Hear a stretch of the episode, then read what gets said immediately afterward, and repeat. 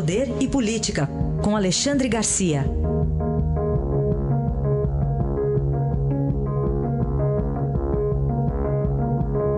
Alexandre, bom dia.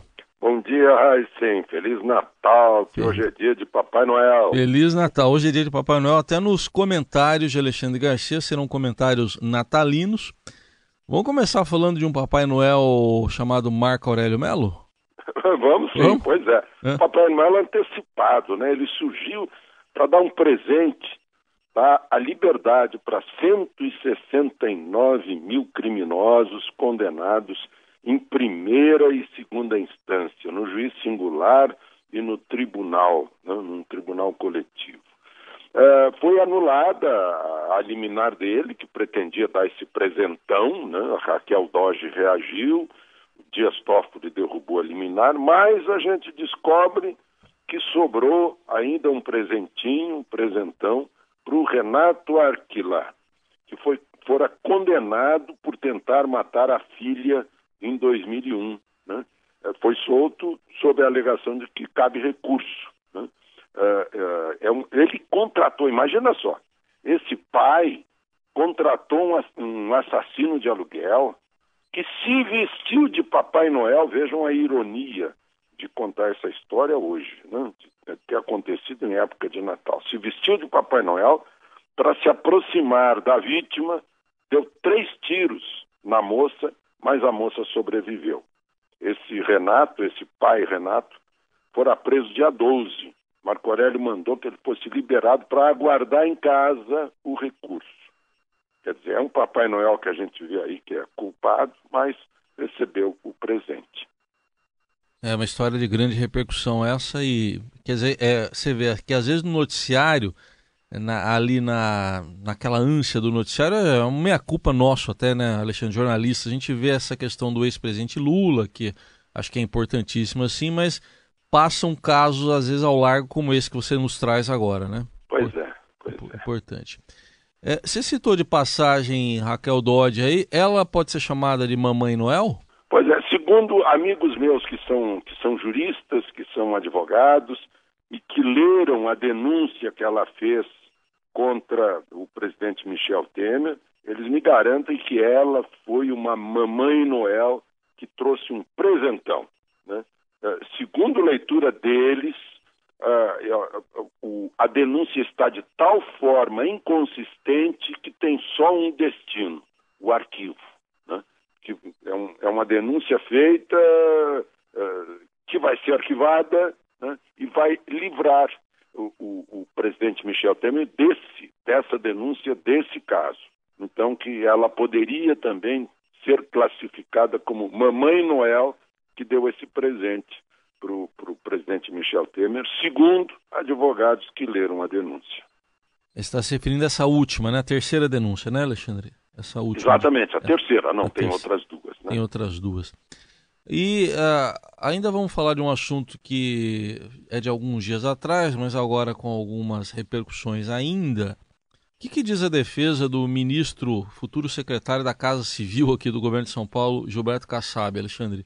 Pois é, eu fiquei, primeiro lugar, eu, eu queria dizer aqui que eu próprio tive uma dúvida quando vi a notícia em que ele uh, levantava a hipótese de se licenciar para se defender. Eu disse, mas como? Vai se licenciar do Ministério da Ciência e Tecnologia? São só alguns dias ainda. Mas não é, ele é se, é, se licenciar da, da, Casa Civil de João Dória, né? é, para se defender. Aí eu pergunto qual é a defesa para quem guarda. Se, se encontraram, né? encontraram na casa dele, foi ele que guardou 300 mil reais em notas de 100, empilhadinhas, uh, bem acondicionadas, 300 mil reais. Qual é a defesa? Defesa possível que eu imagino é: olha, gente, eu só quis demonstrar que eu não confio em banco. Essa é uma demonstração pública de que eu não confio em banco. Ou outra, outra vertente de defesa é dizer assim: olha, gente, eu queria demonstrar publicamente que uh, eu confio na segurança pública. Não acredito que haja um assaltante capaz de entrar na minha casa e, e levar esse dinheiro. Né? Só pode ser isso. Agora eu quero aproveitar a oportunidade para citar um bom exemplo de um caso similar. governo Itamar Franco, chefe da Casa Civil também, chefe da Casa Civil, Henrique Argrives.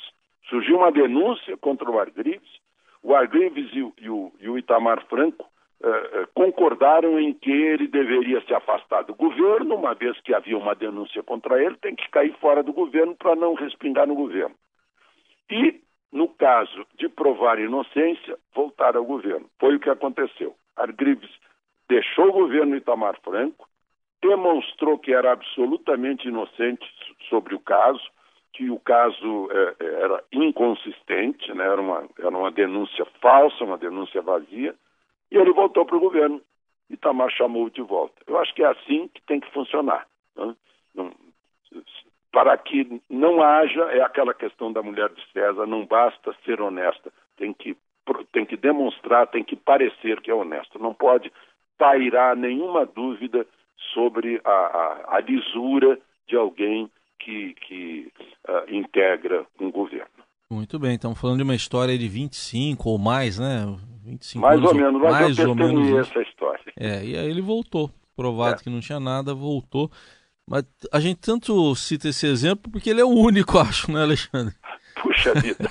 É, é. Você chegou a uma conclusão que é, é. é terrível, né? Porque é. a gente a gente nesses últimos anos tem visto uma quantidade imensa, inclusive hoje no atual governo, né, tá aí, era o Ministério do Trabalho, é Ministério dos Transportes, é, Ministério da Educação, em toda parte aparecem denúncias contra ministros. Ah, certo. Eu só vou ficar com a dúvida aqui é, em relação aos, às hipóteses que você levantou, se eu confio mais na segurança pública ou confio menos nos bancos. Estou em dúvida aqui.